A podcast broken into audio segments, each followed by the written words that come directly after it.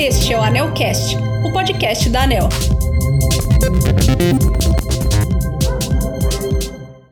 Olá, ouvintes, bom dia. No episódio de hoje, vamos conversar com o diretor-geral da ANEL, André Pepitone, que completa esta semana três anos à frente da agência.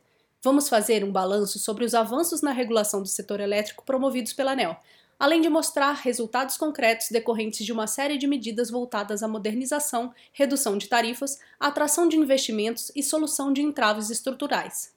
André, bom dia. A ANEL tem atuado no desenvolvimento sustentável e equilibrado do mercado de energia elétrica com foco no consumidor. Para realizar essa missão, quais ações a ANEL vem implementando nos últimos anos? Bom dia, ouvintes do ANELcast. A marca da atual gestão da ANEL é baseada na entrega à sociedade de uma regulação que gere resultados concretos, investimentos, emprego, desenvolvimento e, sobretudo, qualidade no serviço de energia elétrica. Isso tudo com transparência, previsibilidade, respeito aos contratos e, sobretudo, com segurança jurídica e atenção às necessidades do consumidor. Temos feito isso harmonizando ações voltadas a soluções estruturais, como a abertura do mercado e a redução de subsídios nas tarifas de energia elétrica, bem como com ações emergenciais para preservar a sustentabilidade do setor e proteger os consumidores no enfrentamento da pandemia. Como, por exemplo, estruturamos a conta Covid e criamos uma série de ações para proteger tanto o consumidor como os funcionários que atuam no setor. É, de fato, ações essenciais para esse período que estamos vivendo, né? E a ANEL tem adotado medidas para a desoneração das tarifas de energia elétrica. O que a agência vem fazendo para reduzir o impacto desse item no orçamento das famílias brasileiras? Desde que assumimos a gestão da agência em 2018, nosso time colocou a redução das tarifas no topo das prioridades da agência. Com muita transparência e sempre respeitando os contratos, obtivemos resultados concretos. Enquanto em 2018 o índice de reajuste no país passava de 15%, em 2019 este mesmo índice despencou para 1,6%. Já em 2020, sob os efeitos da pandemia na economia do Brasil e do mundo, os aumentos de tarifa foram, na média, em torno de 3,6%. O reajuste na conta de luz ficou bem inferior aos índices inflacionários. Foram muitas as medidas que levaram a isso. Entre elas, destacamos a conta Covid, empréstimo de 15,3 bilhões que injetou capital de giro no setor em 2020 e atenuou a conta de luz para milhões de brasileiros. ANEL também iniciou a devolução aos consumidores de créditos tributários gerado por decisões judiciais que excluem o ICMS da base de cálculo do PIS/COFINS na conta de luz.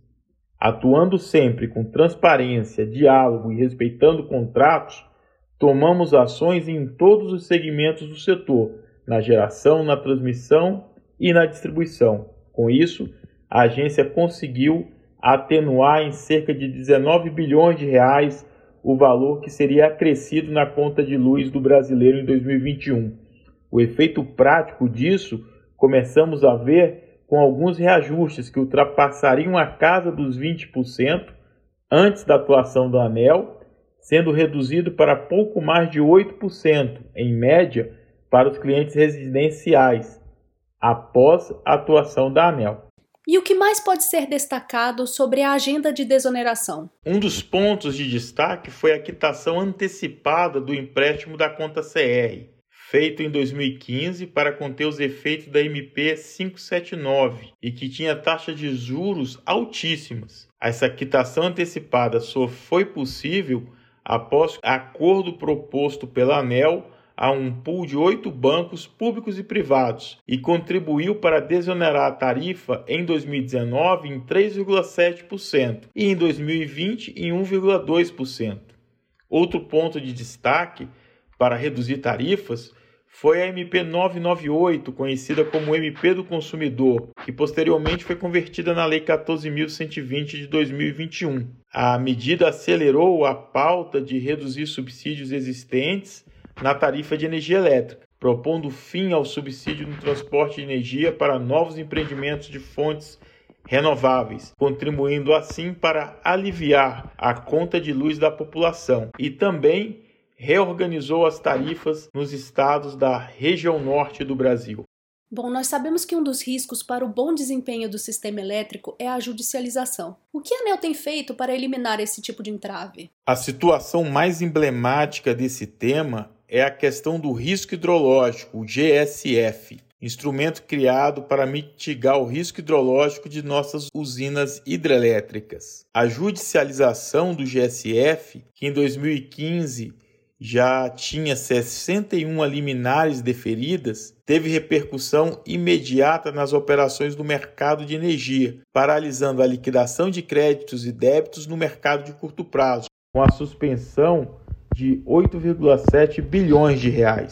Em um ato que envolveu grande diálogo entre a ANEL, o governo federal, o Congresso Nacional e os agentes de geração, conquistamos a aprovação da Lei 14.052 de 2020, considerada um marco histórico para o sistema elétrico. Esta lei pôs fim à judicialização do GSF, o que resgatou a fluidez das transações no ambiente da Câmara de Comercialização de Energia Elétrica. E André, é claro que a pandemia da Covid-19 criou um cenário de incertezas para toda a sociedade, como a ANEL reagiu às consequências da pandemia? Em um primeiro instante, a agência se preocupou em preservar a saúde dos consumidores e daqueles que trabalham no setor. Passamos toda a relação consumidor-distribuidora para o ambiente virtual com diversas medidas. Depois disso, nos preocupamos com a saúde financeira do setor. Era crucial manter o ambiente de segurança que foi construído e consolidado a muito custo nos últimos anos. Uma das medidas mais importantes para enfrentar a pandemia foi a criação da conta Covid, operação de crédito de 15,3 bilhões destinada a amortecer o impacto da pandemia no bolso dos consumidores e injetar capital de giro em todos os segmentos do setor, geração, transmissão e distribuição. A medida obteve resultado efetivo. Logo em 2020, representou desoneração de 6,94% na tarifa. Já em 2021, a atenuação média foi de 4,91%. Cientes de que o impacto econômico da pandemia atingiu com mais intensidade as famílias mais vulneráveis, logo nos primeiros dias da pandemia no Brasil, em 2020, a ANEL proibiu o corte de energia por inadimplência de todos os consumidores residenciais e prestadores de atividades essenciais até 31 de julho de 2020. A medida excepcional foi estendida até 30 de setembro de 21 para os consumidores classificados como baixa renda, aqueles que usufruem da tarifa social e as unidades consumidoras com usuários de equipamentos elétricos essenciais à preservação da vida, beneficiando essa medida praticamente cerca de 12 milhões de famílias. André, como são percebidos os resultados apresentados pelo desempenho da ANEL?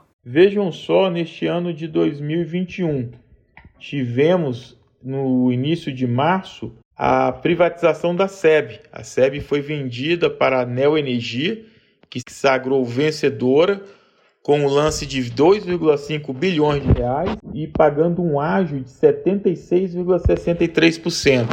Tivemos também a privatização da CE, a distribuidora do estado do Rio Grande do Sul. A Equatorial Energia venceu o leilão para aquisição da CD com oferta de 100 mil, além da incorporação de todas as dívidas e compromissos da companhia da ordem de 6,7 bilhões de reais, que deixaram de ser obrigação do estado do Rio Grande do Sul e passaram para esse grupo privado, o grupo Equatorial. Tivemos também a privatização da CEA, a concessionária do estado do Amapá, foi arrematada também pela Equatorial Energia.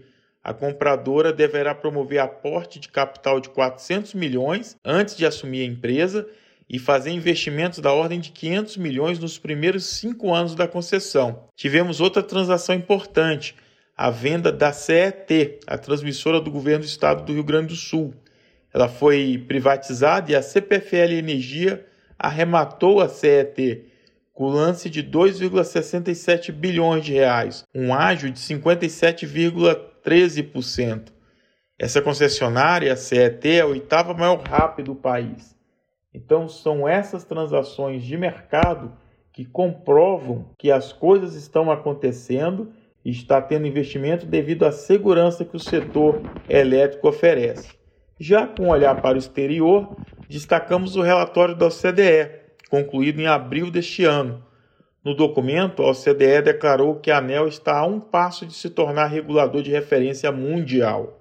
Além disso, nossas boas práticas e a agenda de reformas do setor elétrico, em curso desde 2018, também foram reconhecidas pelas duas maiores agências de classificação de riscos do mundo, a Moody's e a Standard Poor's. Destacamos também que cerca de 40 mil quilômetros de novas linhas de transmissão deverão ser construídas no território nacional até o fim de 2030, até o fim dessa década. Até lá vai haver investimento de 565 bilhões de reais, discretizados da seguinte forma: 90 bilhões em transmissão, 275 bilhões em geração e 200 bilhões em distribuição. A esses números soma-se um trilhão de reais de investimentos viabilizados por meio dos leilões que a ANEL promoveu desde a sua criação, em geração e transmissão.